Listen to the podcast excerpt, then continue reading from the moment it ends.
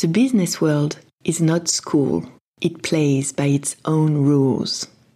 My name is Clara Molly, and what I'm sharing here with you are all the lessons I learned day after day throughout my career. Welcome to the rules of the game. The rules that are everywhere, but that are taught nowhere.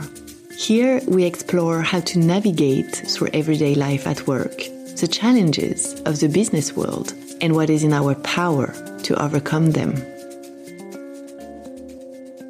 Rule number two the three months memory rule. Three years within my job, I had good results. I knew my boss was pleased with my work, and I was sure I would have a nice bonus at the end of the year.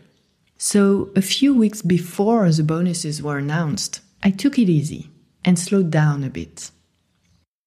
The colleague next to me, who had the same level, same seniority, did just the opposite. His results were not necessarily as good as mine, but a few weeks before the end of the year, he started a self promoting campaign.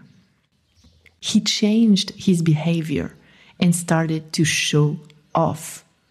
Arriving early at the office, staying late, speaking loudly on the phone, participating actively in meetings, reporting regularly on his progress, asking more questions, and so on. Back then, I thought that all this hustle was useless, ridiculous even, that it didn't affect the bonus anyway, since what really mattered was the work itself, and above all, that people are not so easily fooled. I was wrong, and at the end of the year, him and I got the same bonus. How could that be?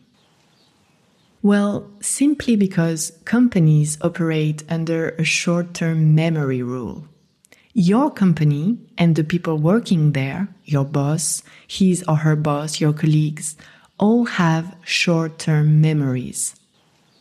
If I had to put a figure on it, it would be a three month memory and not more. It means that aside from great achievements, no one else but you really knows what you said, did, or accomplished beyond that period.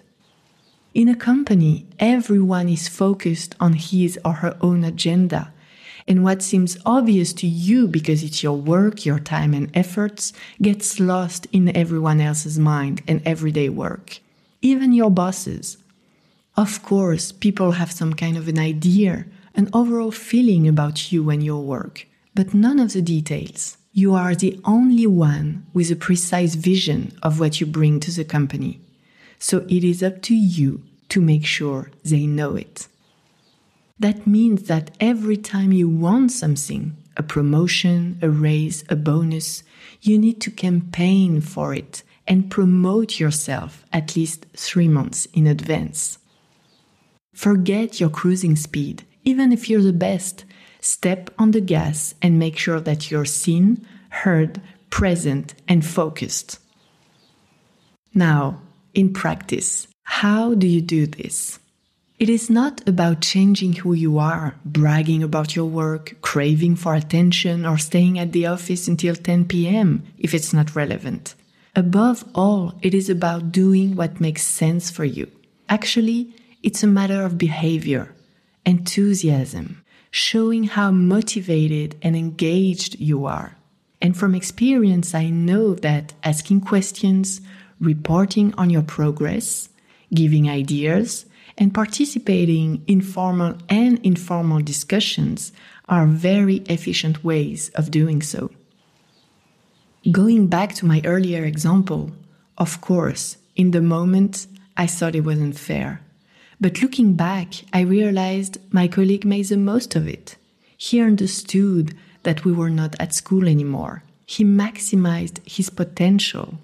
And even though I would have done it differently, nothing prevented me from maximizing as well. To be efficient is not enough. To get what we want, we must also campaign for it at the right time. That last sprint is key because companies have a three months memory. That's the rule of the game, and now it's your turn to play. Next rule of the game the duty to react.